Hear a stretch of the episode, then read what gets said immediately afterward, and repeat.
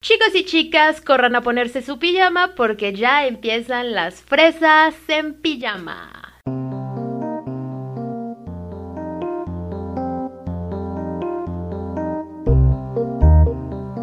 Bienvenidos a una pijamada más con las fresas. Yo soy Michelle y me encuentran en las redes sociales como arroba Michigarner. Y yo soy Denise, me encuentran en todas mis redes sociales como Denjanine y juntas nos encuentran como fresas en pijama.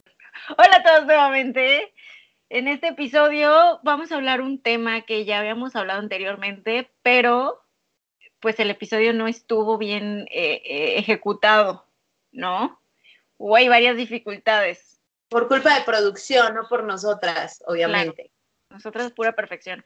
Y claro, cabe aclarar que, que esto nació a partir de que en algún momento de mi, de mi adolescencia se me ocurrió decir, pues soy punk, ¿no? Yo, yo voy a ser punk porque está de moda Avril Lavigne y es lo máximo en la vida, entonces yo voy a ser punk. Y mi mamá me dijo, con todo gusto, pero ¿sabes qué, morra? Quiero que te pongas a estudiar qué es el punk, que sepas la historia, la trayectoria, la evolución, lo que representa en la historia y en, en la sociedad, bla, bla, bla. Suena muy mamador, pero tiene razón en algo. La gente poser es como, ¿no? Y, y, si queremos decir que somos algo, lo, lo, más básico que hay es conocer la historia que hay detrás de todo esto. Y es muy importante en la brujería también saber qué hay detrás de todo. Ese es, o sea, no podemos empezar a hacer brujería y demás si no conocemos la historia y todo el background que hay para llegar a, a lo que es la magia, para obtener resultados. ¿Estás de acuerdo? ¿Quieres agregar algo? ¿Quieres comentar algo? No, para nada, vámonos rápido y una buena vez para el Halloween. A ver, cuéntanos. Pues es más que nada empezar por el origen de lo que es el paganismo, ¿no? ¿Cómo nace todo esto? Y estamos hablando de tiempos sumamente antiguos, o sea, deja tú la, la, la, la era de Cristo, ¿no? Su nacimiento y, y, a partir de su muerte. Esto es años, años, años eh, antes de que siquiera hubiera una civilización. Por lo tanto, la palabra pagano no refiere a un campesino, no refiere más que a un campesino, no, no es una religión. El pagano es el campesino. Uh -huh. eh, entonces, los campesinos, hace muchos, muchos años, de nuevo antes de que hubiera civilizaciones, se dedicaban a la agricultura. Después de muchísimos años y muchísimos experimentos múltiples, pruebas, fallos y errores, se dieron cuenta de ciertas cosas que pasaban con la agricultura. Y es que en la primavera se siembra, en el verano se cultiva y en el otoño se cosecha. En el invierno ya no hay nada que hacer. Es el fin de la época agrícola. Obviamente no existía el concepto del tiempo como lo conocemos, entonces no existía la exactitud eh, para llamar al fin de la cosecha el 31 de octubre. Pero es el periodo aproximado que los nevados comienzan a caer en, en, todo el hemisferio norte del planeta. Una semana antes, una semana después, pero normalmente el 31 de octubre es como la pauta para la diferencia. Y vaya, el, invierno en, el hemisferio norte es tan violento que difícilmente la cosecharía, la cosecha sobreviviría. Eh, las papas sí sobreviven al invierno y todo, pero muchas plantas van a estar bajo la tierra, ¿no? No sé si conozcan lo que es la nieve, pero se hace una capa así de hielo después de la nieve. Entonces es imposible estar cosechando y todo. Lo que hayas hecho, lo que hayas sembrado, ahí se queda. O sea, sí había cosas que hacer durante el invierno, ¿no? No, no se trataba nada más de sentarse a verse a los ojos y decir, ¿ahora qué? Eh, durante, obviamente, el periodo de siembra y demás, eh, muchas herramientas se echaban a perder, muchas cosas que se utilizaban para la siembra, pero también para la casa. Entonces, en forma de agradecimiento por la, tierra y por las armas que funcionaron y por eh, las herramientas que sí sirvieron y que dieron su vida a la, a la, agricultura, se juntaban, se unían tanto hombres como mujeres en una celebración para quemar todas estas armas y todas estas herramientas. Todas las quemaban y bailaban y demás. Eran básicamente al aire, al fuego, al aire y a la tierra. ¿Bien? Al agua. ¿Cómo? No dijiste agua. Ah, perdón. Dijiste dos veces aire. Entonces los campesinos agradecían al aire, al agua, a la tierra y al fuego, a, los beneficios que les dieron, a cómo los ayudaron. También celebraban a la luna y a las estrellas. Específicamente, o lo que ellos veían como algo que llamaba su atención, es que la tierra era la primavera, el fuego en verano, el aire en otoño y el agua en invierno. Entonces, de nuevo, estamos hablando de años antes, o sea, donde la gente no tenía ni idea de qué estaba sucediendo a su alrededor. Entonces ellos veían la tierra, cómo crecía, cómo nacía de la, de la misma tierra. Todo esto es la primavera, lo que ya conocemos como primavera. Luego el calor intenso, eh, de nuevo en el hemisferio norte, han visto California, todos los veranos se quema muchísimo. Esto no es nuevo, esto viene pasando desde la antigüedad. Entonces el fuego se manifestaba en el verano. En otoño está la caída de las hojas, está el aire intensísimo y ese era el otro elemento, el aire. Y el invierno, ¿no? La nieve como cubre el agua. Todos ellos eran controlados por la madre. Eh, o sea, era como si todo esto sucede, pero no son ajenos a. Entonces, es lo que ahora nosotros conocemos con el concepto de Gaia o Pachamama o Madre Tierra, pero eh, para ellos era la madre y sus hijos principales, sus dos hijos, eran el día y la noche. Again, antes de que siquiera supieran que el sol era una estrella o algo así, ellos creían que era un, el hijo y la hija de la tierra. Eso era lo que ellos veían.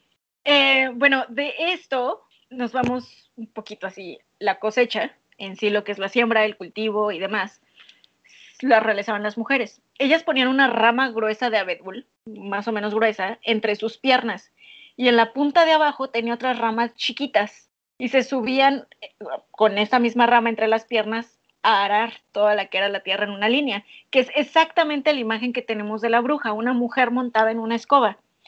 Obviamente en esa época pues no era una escoba y no era una mujer montada, o sea, era cómo hacían para hacer el hoyo en la tierra y poder plantar todas las semillas que iban a utilizar. Lo que pasa es que lo que estamos contando ahorita, o sea, está como saltado, ¿no? Como hay esto que tiene que ver con esto, pero son básicamente los orígenes tanto de la brujería como tal, como de lo que es la celebración de Samhain. Entonces estamos viendo así de, pues, araban las mujeres y demás, y era la, la imagen de la mujer montada en, en, la escoba, ¿no? Que es la típica imagen de la bruja, y tiene que ver con lo mismo que estamos hablando ahorita de lo que es la cosecha. Claro. Y por otro lado, de nuevo saltamos de tema, las hojas cambian de color de verde a naranja cuando el viento las llena, las, se las lleva más bien. Entonces tenemos otra imagen muy común de todo lo que es no solo ya el paganismo y la brujería, sino también el satanismo y vámonos directo a lo que es el concepto de la religión católica, que es el macho cabrío, que en su origen pues no era el macho cabrío, miren. Eh, las hojas cambian de color, de verde a naranja en, en el otoño, que es cuando el aire llega y se las lleva. Esto era señal para ellos de que ya iba a acabarse la cosecha. Era lo que ellos entendían. Y faltaba una luna, que es la luna de la cosecha, que es alrededor del 31 de octubre. De, este, de hecho, este, este 2020 va a caer exactamente el 31 de octubre. Pero esa ya es la última luna, es la última luna que les indicaba el ya, aquí nos vamos. Y contaba cómo ser la décima luna del año. En el año tenemos 13 lunas llenas. La décima luna, cuando las hojas ya se barrieron, esa es la señal de que ya no hay más cosecha. La luna de Libra. No, es la de Escorpio. Escorpio. La luna de Escorpio. Y eh, se llama la luna de caza, de, del cazador precisamente porque es una, la última cosecha, y dos, porque era el último, la última oportunidad que tenían los cazadores de cazar ya por la, por la novena, octava novena, tenían que, que, que cazar chido. Pero para la décima luna del año, había dos motivos principales por los cuales tenemos que cazar. Una, los animales ya se van a invernar y se van a quedar sin comida. O sea, ellos se van y no los vuelves a ver hasta primavera, verano. Entonces ya no había que comer si no cazaban en ese momento. Y la dos, para, para que ellos puedan invernar, se ponen muy gorditos. Entonces había mucha carne de estos animales para poderlos comer. Ok. Para cazar, el hombre utilizaba piel de animal. recuerden que estamos hablando de nuevo de otra época, tenían que camuflajearse como el animal. Y esto significaba partir al animal, cubrirse en su piel, además de ponerse ramas y hojas alrededor para, una, camuflajearse mejor y dos, pues para encajar también en el bosque y engañar al animal. Pero aquí es donde nace la primera imagen de algo que se pueda considerar un dios, Pan, el dios del fauno, que es un macho cabrío, ¿no? Que es el, el típico hombre con patas de cabra. A pesar de que los cazadores pues cazaban lo que se dejara, ¿no? Ya, ya en la última luna de cazadores es como, pues comemos lo que hay. La cabra es uno de los animales más comunes, fáciles de cazar y versátiles, porque da leche, porque da, bueno, en esa época no sé si ya daba el mismo queso, pero sí el concepto de leche condensada, daba eh, comida. Entonces la cabra era tan versátil que es el animal que más se utilizaba o con mayor facilidad para cazar otras cabras. Por lo tanto, aquí es donde nace la primera imagen de alguien para adorar. Pero lo que era una semejanza. Sí, ahora es conocido como ¿verdad? Pero en su origen, pues era, pues, lo que cazamos, no era como una foto de ellos, por así decir. Como, ay, mira, así nos vemos, somos dioses. Quién sabe por qué los hombres luego se creen dioses. y pues así el hombre se dedicaba a la caza y la mujer a la cosecha. Volviendo a la fogata, que ya les había dicho, que, que, agradecían y todo. Bailaban y celebraban muchísimo. Entonces este día para ellos era muy chido porque pues de nuevo agradecían todo lo que el año les dio, todo lo que la madre les dio. Y duraba hasta tres días su celebración. Se cree, hay muchos historiadores que creen que la celebración ascendía a las dos semanas. O sea que sí era un fiesta, no, no. Y a esto se le conoce como Samhain, que vaya, si ya saben un poquito de wicanismo y demás, es la eh, celebración más importante porque aquí es donde acaba el año como tal. O sea, para, un, para los brujos, el año acaba en Samhain. Hacían lo mismo que nosotros en Año Nuevo, hacían un asado grande que, que era, o sea, te vas hasta que se acabe, literal hasta la última pieza del, del, animal.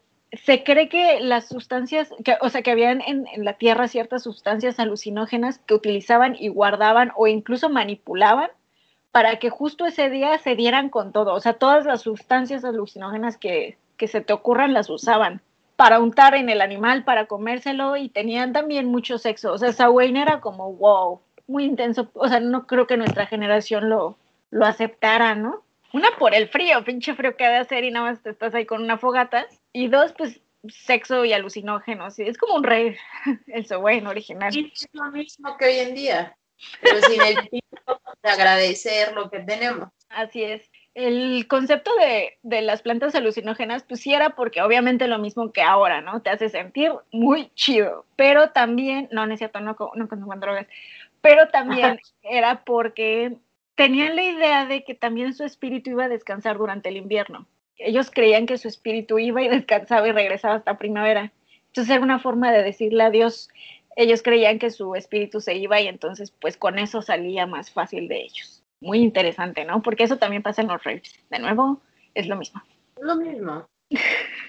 Entonces toda esta producción, lo que es quemar las armas y celebrar y pasarnos dos semanas cogiendo y, alucinando y demás, es el nacimiento de la primer celebración en la historia del hombre, el Samhain, el Halloween, ¿no? Es lo más antiguo que existe. Y es por eso que es tan importante. O sea, nos debería emocionar mucho más Halloween. ¿Tú crees que deberíamos de festejar igual que antes, con dos semanas de fiesta? Claro, por supuesto. Después de Samhain, el 31 de octubre, vaya, ahora lo adoptamos a esa fecha. Ahorita les comentamos por qué. Mientras sabemos que es cuando acabe el invierno, la última luna, la décima luna del año, la luna de escorpio, bla, bla, bla. Y es el fin de la cosecha, es eso, lo que es, es, sowing. Salió también Imbolic, que es alrededor del 2 de febrero, que luego el catolicismo lo cubrió con el Día de la Candelaria, pero originalmente se festeja el deshielo el 2 de febrero alrededor se empieza a hacer un deshielo de nuevo en el hemisferio norte, estaba congelado, se empieza a deshielar y eso es lo que se festeja, es lo que festeja Imbolic, que ya viene la primavera, que, que ya se va todo el agua y viene otra vez el renacimiento de la tierra. Después sigue Betlane o Betlane, eh, el primero de mayo, que es cuando la nieve ya no está. Sí, o sea, en el hemisferio norte dura un poquito más el invierno. Entonces es eso, cuando ya la nieve no está, cuando ya viene el hijo de la Tierra, lo que es el Sol ahora. Entonces viene todo eso. Y la final es Lugna Sad, Lugna Shad, o como ustedes lo pronuncian mejor, ¿verdad? Eso es el primero de agosto y eso es eh, que el otoño ya viene. Es cuando la primera hoja ya se oscureció, ya se empieza a poner durita. ¿Ya ven que las hojas se ponen duritas? Eso es el primero de agosto. Aunque muchos otros creen que debería ser a mediados de agosto, cuando el hemisferio norte empieza a tener noche. Ya ven que allá se agarran sus 28 horas de luz, ¿no? Entonces, por ahí va. Pero entre el primero de agosto y el 15 de agosto es esa celebración. Pero también había otras cuatro digamos que estas son como las celebraciones que ellos hicieron porque les gustaba celebrar eso, que ay, que ya no hay nieve, que ya finalmente empezó el deshielo, que se acaba la cosecha. Esas son las celebraciones importantes para ellos, pero había otras cuatro que para ellos era importante festejar en honor a la tierra, no por ellos. ¿Sí me explico la diferencia? Son cuatro importantes para los humanos y cuatro importantes para sus dioses. Las cuatro importantes son Yule, Ostara, Litia y Mabun. Yule del 21 al 25 de diciembre y es el nacimiento del dios Sol. Eh, desde agosto, que empieza a ocultarse, el Sol sale cada día menos, cada día menos, cada día menos, hasta que de plano no sale. Sin embargo, el 21 de diciembre, el solsticio, vuelve a salir el dios Sol. No, bueno, el, hijo, vuelve a salir. Eh, además hay un fenómeno súper interesante que durante agosto a diciembre el sol alumbra el lado derecho de la Tierra. Justo cuando deja de salir el sol y vuelve a salir, empieza a alumbrar el lado izquierdo. Entonces es totalmente el cambio, eh, ya viene el dios sol, ¿no? Ostara es el 21 de marzo, el equinoccio de primavera. Liza es el 21 de junio, el equinoccio de verano. Y Mabun, el 21 de septiembre, el equinoccio de otoño. Entonces, ellos hacen estas celebraciones para honrar a sus dioses, porque ellos vieron que era como, pues para ellos era muy relevante, ¿no? O sea, que no se oculte el sol hoy, que hoy se oculte el sol, pues por supuesto que era importante. Claro que pueden ver un poco de, la, de la historia del catolicismo aquí, ¿no? O sea, todo lo que es el catolicismo pues está muy representado en los antiguos. Aquí es el 21 al 25 de diciembre. ¿Quién más nace en esa época? Casualmente, ¿va? Y no solo él, eh, tenemos a Ra en Egipto, a Zoroastro, a Krishna, Jesús, todos nacieron el 24 de diciembre, ¿no? Casualmente. Ahora es más popular Jesús, mucho más popular, pero todos nacieron en esa época y todo es honrando al dios Sol. No tiene nada que ver con, con el catolicismo, aunque pues entiendo que pueda haber molestias. Y además todos ellos, Ra, Jesús, bla, bla, bla, nacen de una virgen. Ahí sí sabes por qué. Sí, sabe. Ah, sí, sí, sí, sí, por una estrella. Sí, así es. Ya Exactamente por eso. Porque cuando nace el dios sol, ellos dicen, ya se va toda la nieve y va a salir la cosecha. ¿Cuál cosecha? La que pusimos en septiembre. Normalmente son papas, tomates, todas esas plantas de nuevo que están bajo tierra y que aguantan el calor, van a nacer. Entonces nacen gracias a qué? a la siembra que hicimos en septiembre. ¿Y quién está en septiembre? Virgo, que era una estrella, obviamente, pero era Virgo, la Virgen. No se vayan a sentir los Leo, o sea, sí son tomados en cuenta, pero... y entonces los paganos viendo cómo la naturaleza actúa diferente dependiendo de la estación, la luna, la posición, las estrellas y demás, y así nace el primer oráculo en la historia humana. La no sé cuál es. Sí. ya lo dijiste, dilo. la astrología. Y aquí tenemos ya el nacimiento de la astrología, pero también dejando establecidas sus celebraciones basadas en estaciones a la relación humana, a la Tierra, a la Luna y nuestro dios Pan, nace el primer concepto de religión que existe. Panteísmo. Así es, la primera religión en la historia humana, ¿no? La que ya tiene constituido un dios y seres y constelaciones y planetas que nos están afectando, que es el primer concepto de algo mayor que nosotros, una fuerza mayor a la nuestra. que es la, básicamente Porque la sobre todo afectaba, perdón, afectaba las cosechas, afectaba la comida, el trigo, todo lo que se estaba dando, se había afectado por el cielo y por todas las constelaciones. Entonces de ahí dijeron, ah, mira, así. Sí, sí, sí, claro, y ese es el primer concepto como tal de religión. Los cazadores guardaban los huesos de sus animales, eso hasta la fecha se hace, de hecho, la mayoría de las eh, personas que aún cazan, como tribus, tribus en general, de indígenas, siguen utilizando absolutamente todo el animal. No es como, o sea, eso de dejar pedacitos de piel es muy mal visto en comunidades indígenas y esquimales. Y guardaban todos los huesitos y los aventaban para ver qué dirección tomaban las puntas, en general cómo caían los huesos y los leían. Según ellos, esto les decía cómo iba a estar el clima, la casa, etcétera. Si iban a haber sequías o si iba a estar como muy lluvioso, si les convenía este sembrar trigo, ciertas cosas, ¿no? Así Todo lo con huesitos, especialmente el que era más popular era el cuello de la cabra. Sí, la cabra era muy utilizada.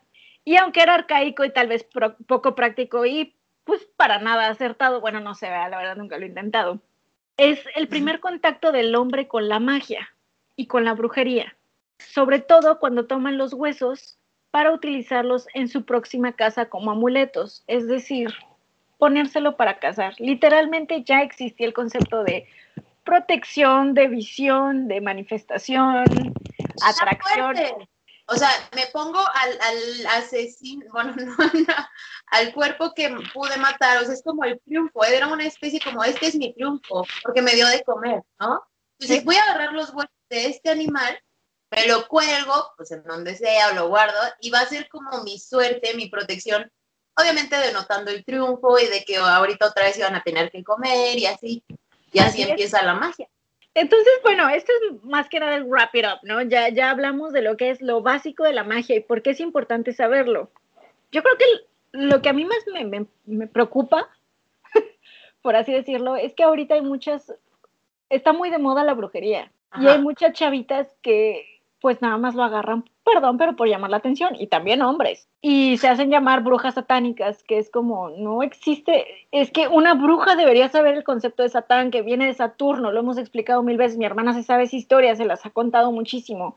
No tiene nada que ver Satán, Satán no es una figura, no existe, eso es católico, no te puedes llamar bruja y ser católica o tener creencias católicas. También Sí, es muy claro cuando te dicen también que adoran al diablo, pero les preguntas específicamente, o sea, ¿a qué te refieres con diablo? Satanás, versión católica, Lucifer, porque Lucifer es un ángel caído, Saturno, o qué diablo, y te dicen, no, no, el diablo, diablo, ah, este es- ah, ok, esta es otra cosa. tú me estás hablando de un mito, porque, o sea, sí, claro, y es que sí es, es, es eso, que no conocen y eso hace que se tome burla creencias que la gente se tome en serio. ¿Por qué?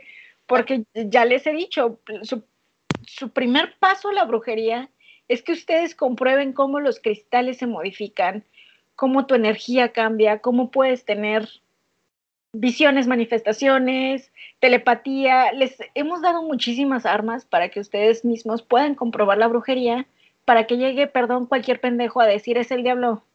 ¿De qué hablas? No. Literal me lo dijeron hace poco y yo, pero ¿cuál diablo? Es que no te entiendo. No, El no, no, el diablo. Me dice, el que sí está pesado, el que sí se te mete y te... Ah, ok, te posee. Va. Ahí voy a estar atento para que no me hagan.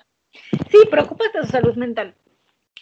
Esa es una. Y dos, también hay muchas corrientes religiosas que se le atribuyen a la brujería y no tienen nada que ver con brujería, como es la santería. Ahora, la santería yo entiendo que hay mucha gente que dice que no tiene nada que ver con sacrificios animales, pero hay una santería que sacrifica animales. No sé cuál sea, puede que la diferencia sea como los católicos, que hay presbiterianos, cristianos, bautistas, protestantes. Para. Yoruba. Probablemente, pero desde los indígenas hasta actualmente los huicanos, todo lo que son religiones unidas al panteísmo, El judú. no sacrifican animales y tiene un karma cabrón. Es el peor karma que puedes tener el sacrificar a un humano o un animal. Y eso parece que hay gente que no lo entiende y que le gusta o lo hace por gusto. No, no está chido. De hecho, una, una, un dato como muy interesante, ¿no? Que incluso tú cuando fuiste a Alaska me lo corroboraste o me lo contaste. Es ese, cuando como esquimal, como estas personas que viven, pues que ya sabes que nuestra vida es diferente a la de ellos. Em, obviamente por el frío y estas cosas, cuando sacrifican animales es para protegerse. ¿Y qué es lo que hacen? Usan absolutamente todo de los animales, o sea, sangre, huesos, piel, etcétera, etcétera, cuernos, todo, porque es un agradecimiento, es un agradecimiento de sí te voy a matar, pero al final es supervivencia, ¿no? Y es, sí te estoy guardando un respeto y demás. Gran diferencia a cuando quiero dinero voy a matar a un animal. No, mm. totalmente. Y es que incluso por fines económicos, o sea, por ejemplo, las comunidades esquimales con las que a la, a la, que yo conocí es una señora que se llama Fátima y trabaja en el Museo del Norte. Eh, esa señora, su familia es esquimal. Eh, de hecho, ellos no hablan inglés. Y lo que dice es, mi comunidad somos 300 personas. Cuando llega el invierno, muchos de ellos, y eso es en casi toda Alaska, o sea, el, 80% de la población de Alaska no tiene acceso ni a agua, ni electricidad, ni calefacción. No piensen que por ser parte de Estados Unidos no viven en, en la sierra, güey. Es la sierra, Alaska es la sierra congelada. Entonces, muchos indígenas no tienen acceso a estos bienes y lo que hacen es una danza para manifestar y pedir a la tierra que les mande un animal. Y ellos juran y perjuran que se aparece el alce y los ve de frente y se voltea como para no, no quiero ver que me maten, pero pues adelante, ¿no? Yo soy su ofrenda. Entonces obviamente al asesinarlo lo cazan lo más justo que pueden, que es aquí, o sea, rápido, y le, le celebran, le agradecen y tienen las mismas celebraciones que podría decirse el Sowain utilizan hasta el último pellejito de carne, la piel la usan para taparse, los huesos para armas y también para anillos y demás, que también pueden vender. Pero es muy diferente a vendo el kilo, vendo a mil pesos el kilo de carne, ¿no? Esto es por supervivencia y porque pues al final cuántos aretes puedes llegar a tener de lo mismo, ¿no? Entonces, bueno, le voy a vender a los turistas y ese dinero también me sirve para mi comunidad. Entonces al final, mientras seamos nosotros, no pasa nada no es nada más de, Alaska, vaya, hay de nuevo muchas comunidades indígenas en todo el mundo. En México también. ¿Qué les parece si les cuento un poquito de Día de Muertos? ¿No? Vamos a Día de Muertos porque no podemos desviarnos tanto del tema. O sea, sí van todo de la mano al final, pero, pero eso lo vamos a dejar para otro episodio. Ahorita cuéntanos un poquito qué pasa con el Día de Muertos, queridísima. Por supuesto, es que ya, ya vimos lo de el, ¿Qué vimos? Ah, no, lo del Samhain, entonces vamos con el Día de Muertos, ¿no? Porque es lo más similar que tenemos. Entonces, no sé si ubican que hay una, ay, perdón, que ubican que hay una Liga de las Naciones Árabes Unidas, que es Arabia Saudita y Líbano, y no me acuerdo cuántos más. Bueno, eso existía antes también en México. Eran las culturas nahua, las culturas madre de México. La azteca, tlaxcalteca, tlahuica, totonaca, Chalca, Tapalteca y Xochimalca. Eran los VIP.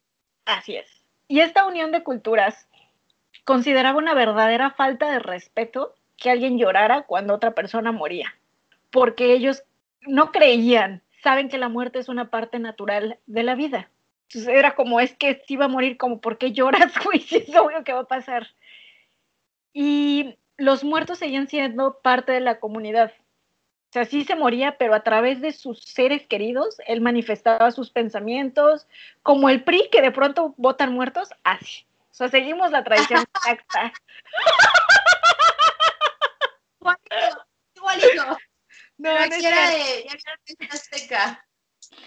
¿Mande? Aquí era de, ya vieron este azteca, aquí sigue. No, sí, o sea, se moría el papá o algo así, decían, ok, mi papá hubiera querido esto para la comunidad, así lo manifestaban ellos. No, que hasta la fecha más o menos hacemos eso, obviamente no con las mismas creencias, pero hacemos más o menos lo mismo. Y ellos iban, los muertos tenían un viaje a Mictlán. El inframundo. Así es. Y eh, bueno, regresaban casualmente también justo antes de que empezara el invierno a despedirse de sus seres queridos para su viaje a Mictlán. O sea, ellos por alguna razón esperaban. y necesitaban un compañero de camino, que es ahí donde me acordé ahorita. Durante su vida humana debieron tener un perro, porque su espíritu te acompaña en Mictlán. Si no, te quedas atorado en el río, con una especie de iguana. A ver, la iguana era mala, era como un reptil. Y el perro era el Cholo Squinkle. Eh, sí, no necesariamente Cholo Squinkle, pero el Cholo Squinkle es una raza mexicana. Entonces, por eso lo relacionamos con el Cholo Squinkle. Pero en realidad era cualquier perro. Y de hecho, esto es como muy. me parece que era la Tlaxcalteca, porque los aztecas y los totonacas y chalcas creían que cualquier mascota que tuvieras tenido, que es ahí de donde sale la idea del alebrije, que son como Pokémones aztecas, ¿no? Bueno, es lo que más le encuentro parecido. Entonces cualquier mascota te acompañaba en tu camino, pero tenías que ser bueno, porque si tú llegabas por alguna razón a lastimar a un perro o animal, te quedabas atorado, o sea, no había paso a mi plan. Es que el que te daba la entrada era el, alma de un cholo escuincle, cholo escuincle. Entonces se supone que ellos te juzgaban de, tú me pataste una vez, ya sé. Y era indispensable que tuvieran uno. Quienes maltrataron perros en vida o no tuvieron uno, se quedan ahí vagando. Y eh, ahí estaba custodiado, custodiado perdón, por una especie de iguana o lagartija que se llamaba Xochitonal y que nada más está viéndote a los ojos y saca la lengua. Suena chistoso, pero supongo que para ellos era muy creepy que pasara eso. En este espacio se lamentan y se arrepienten los muertos eternamente. Es un lugar que no está ni en la vida ni en el descanso.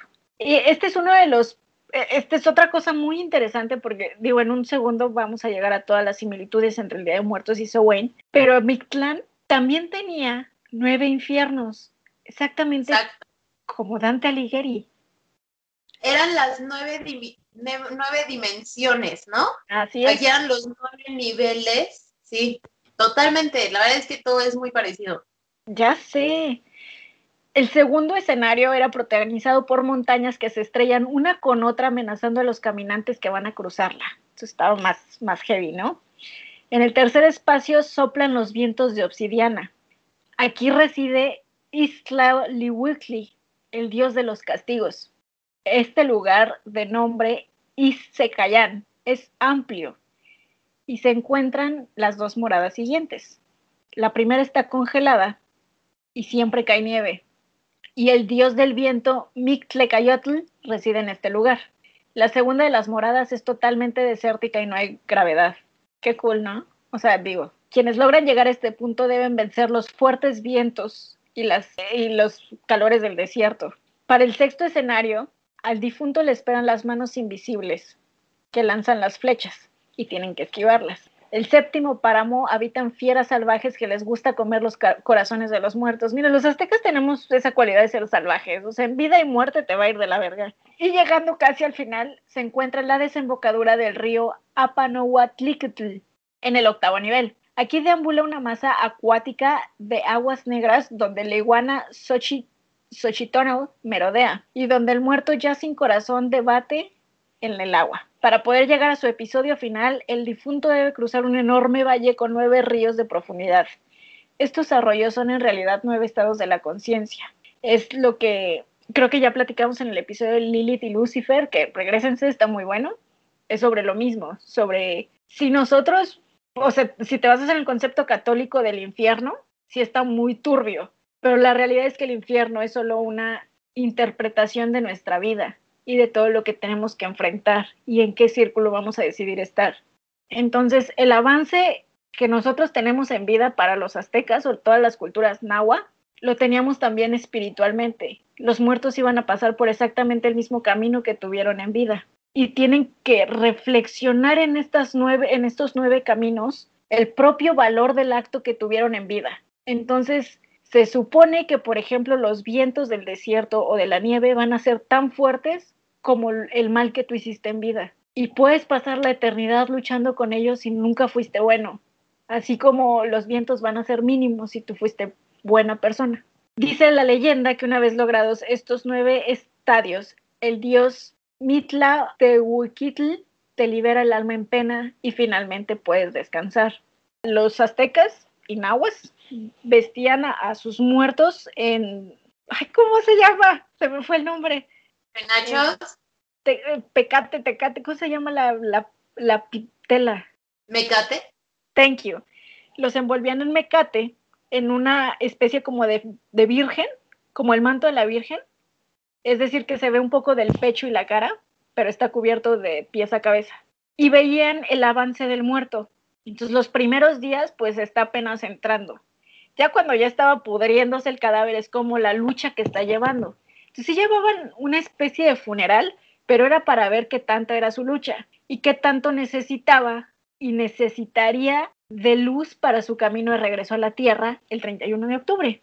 Entonces, si era muy rápido, o sea, si se deterioraba rápido es porque su camino ya estaba libre, ¿no? Ya era una persona pues que hizo bien, que avanzó bien, que no tuvo que esperarse más.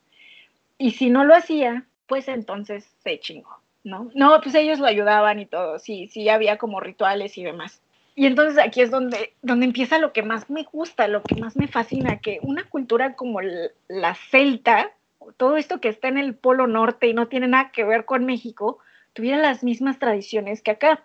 Por ejemplo, el cempasúchitl y la calabaza.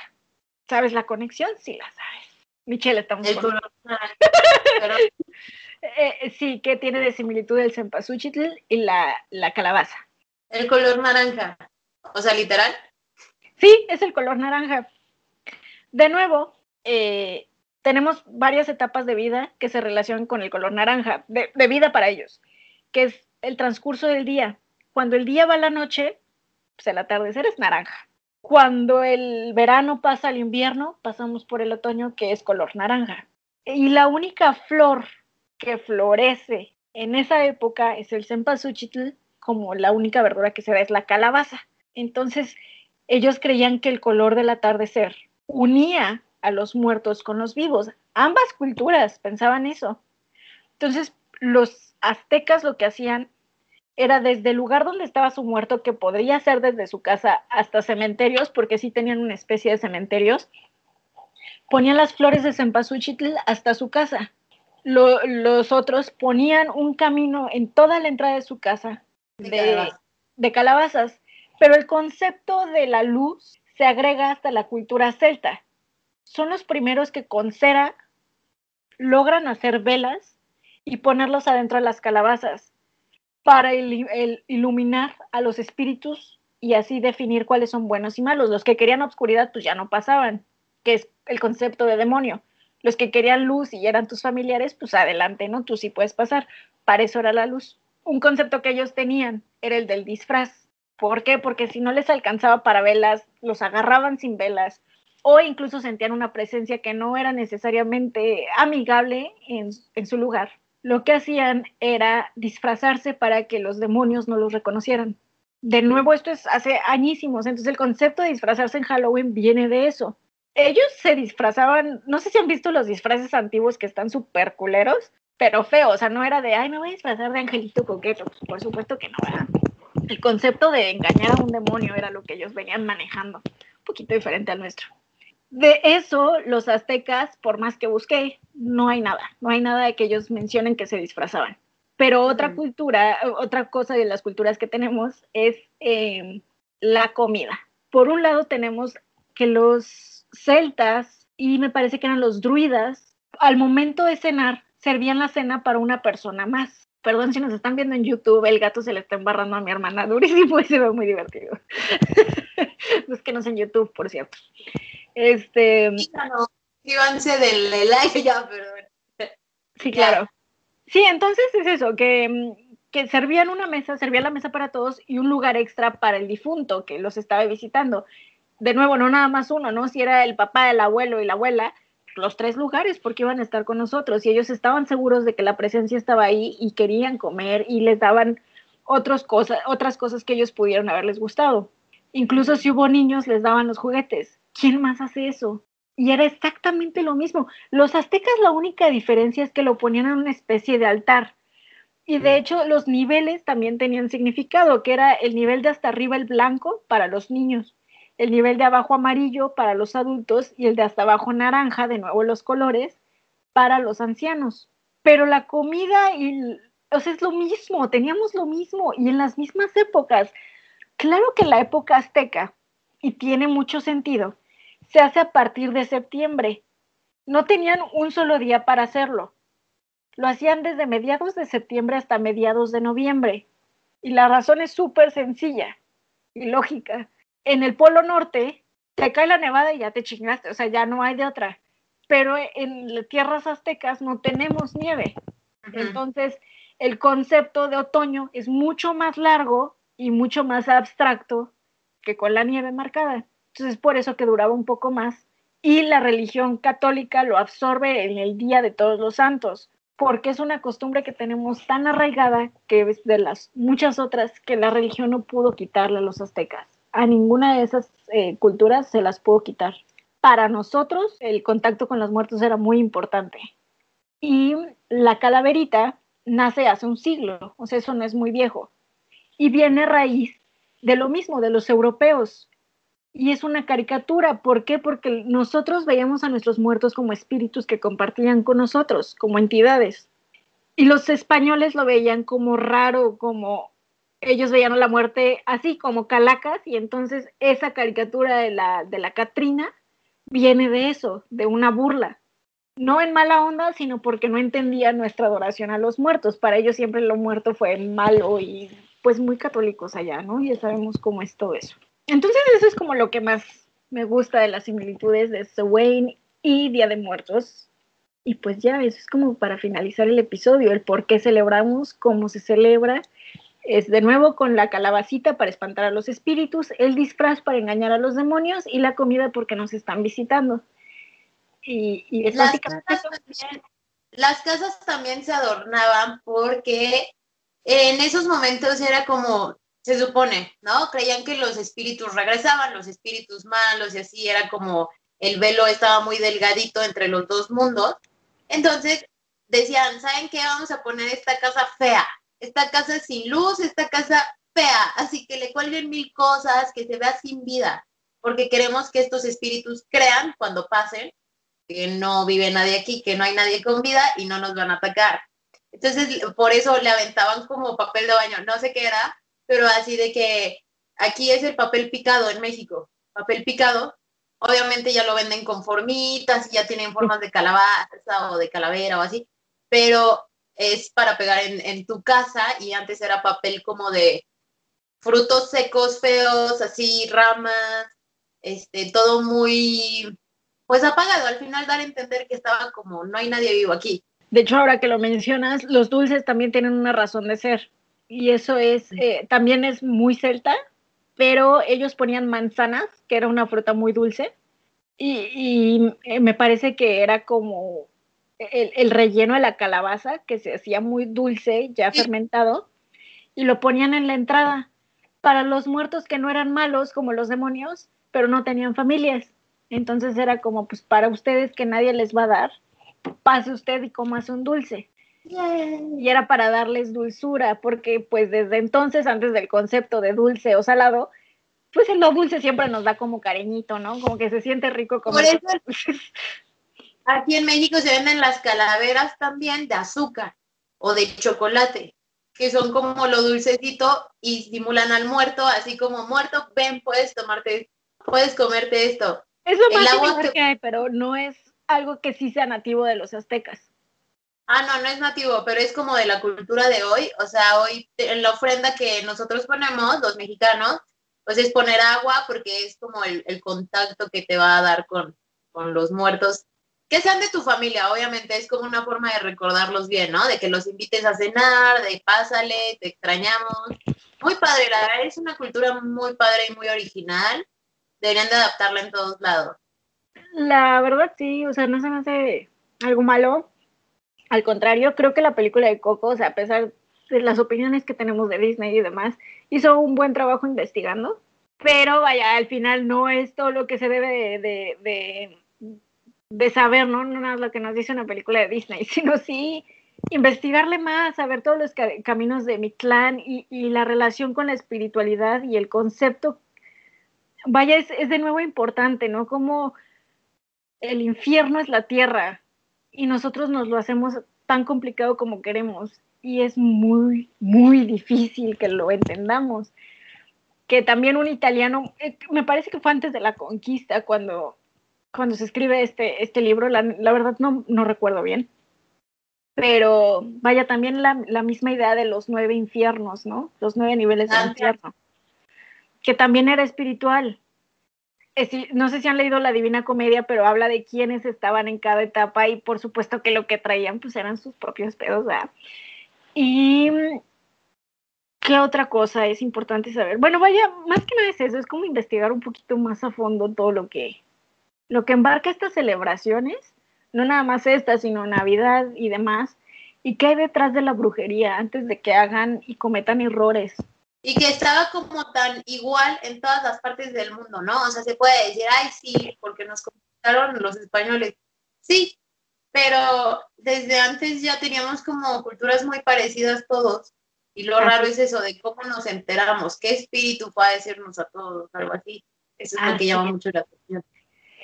En efecto, y bueno, sí creo, y lo más importante a rescatar es que siendo la celebración más antigua de la historia humana, porque esto viene a nuestras raíces, se debe de celebrar y debería de ser una obligación a nuestras tradiciones como, como humanos, como humanidad.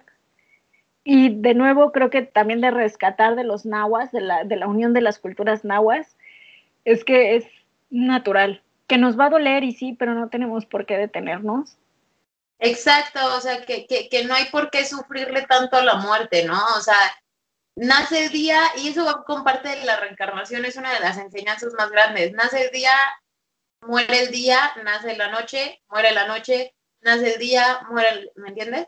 Sí. Y siempre vamos así, todo es como diario, un, un, una reencarnación. Y algo que cierto es, en la etapa del infierno que ustedes estén, en tiempo presente, o en su próxima vida, existe el karma y hacer brujería para dañar a los demás, hacer brujería para amarres, hacer brujería mal hecha, se viene de vuelta. Y no es porque haya brujas puristas que dicen así, es ley de atracción, gente, es básico. Lo que haga se les regresa, sea con animales sí. o personas. Muchos, muchos se burlan de esta cuestión, no sé si lo quieras hablar en este episodio o en otro, pero sí he visto varias que son como de, es que ustedes creen en la ley de tres, ustedes creen en el karma, yo no, y por eso no me va a pasar nada. Seguramente eres la primera persona en absolutamente toda la historia del mundo que piensas eso, ¿no? Seguramente todos los que intentaron hacer, ¿en dónde están, perdón? Ya, se hicieron millonarios todos, ¿verdad? Claro que sí. Por supuesto que no. Eso es egoísmo puro, eso es, eso es ignorancia y eso es desinformación y es el problema. Cuando tú haces las cosas de forma ignorante, pierdes. O sea, pierdes mucho. No, no lo de, y menos con cosas tan delicadas como son el bienestar de otra persona. Punto. Efecto, sí. No puedes, o sea, es que si alguien no quiere estar contigo, pues ni modo, o sea, no pasa nada, relájate un chingo, ¿no? Relájate y preocúpate por tu bienestar, por estar bien tú, por estabilizar tu mente y demás, y no obligar a alguien a que esté aquí cuando se los hemos dicho mil veces. El que esté contigo, si tú haces un amarre, o sea, sí, la persona puede estar así contigo, pero no quiere decir que quieran estar ahí van a estar, pero de malas ganas, van a estar poniéndote el cuerno, van a estar diciéndote groserías, golpeándote, porque eso es lo que pasa. Y amarre no significa nada más amarrarlo a ti, es amarrarlo en general. El que ya no pueda ah. trabajar, el que no le salgan negocios, el que no pueda tener una relación familiar, el que no pueda avanzar. Y es verdad que quien les hace amarre les va mal. Hasta en salud. Y no, o sea. Te venden machados se supone que sí, no o sea, la brujería sí te puede ayudar, por ejemplo, a regresar cosas que te han dañado, personas que te han dañado, a abrir tu camino, a limpiar tu energía, pero no para dañar a los demás. De que lo pueden hacer, lo pueden hacer, pero tampoco crean que no viene de vuelta, porque muchas he visto que sí están creyendo eso y es como, es que es hasta estúpido, de nuevo no conocen ni la raíz de la esencia de la brujería y ahí andan lastimando a la gente.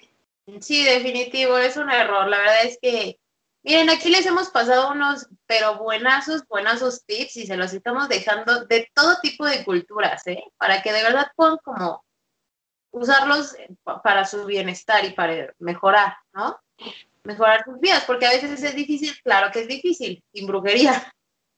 Ahora, ¿te puedes ayudar a abrir caminos, a mejorar tu salud, a muchas cosas? Claro que sí, pero nada es obligado y no hay por qué andar creyendo en tonterías, o sea, hay que informarse muchísimo. La verdad es que la sabiduría es lo que te va a llevar lejos siempre. honrar y todas las tradiciones sin tener que hacer daño a nadie, aunque usted no lo crea. Y se los estamos dejando ya así cañón en Instagram, si nos pueden seguir en Instagram, en YouTube y así.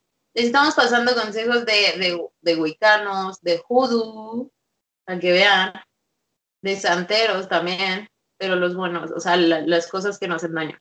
Sí, y no- y no, o sea, al final, mira, velo así, o sea, a ver, por lo que acaban de escuchar, toda la brujería, o lo que conocemos como brujería, en realidad es energía, en realidad es física, en realidad es el curso de la vida, o sea, es naturaleza. Si tú investigas tantito y te pones a observar la naturaleza, es lo mismo, o sea, sí se necesita una oscuridad, por supuesto, pero al final, ¿qué es más abundante? O sea, es cuestión de física, nada más hay que ponerse como a estudiar tantito. Si todo tiene un efecto, es causa-efecto. Si cada acción que hagas te va a regresar con mayor fuerza, son leyes de física. Física, pura física, úsala a tu favor, pero no te aproveches de nadie. Y creo que eso es todo, ¿no? Más que nada, disfruten su Wayne así al máximo, eh, manifiesten lo que ustedes crean, crean en lo que, crean en ustedes, los rituales son nuestros.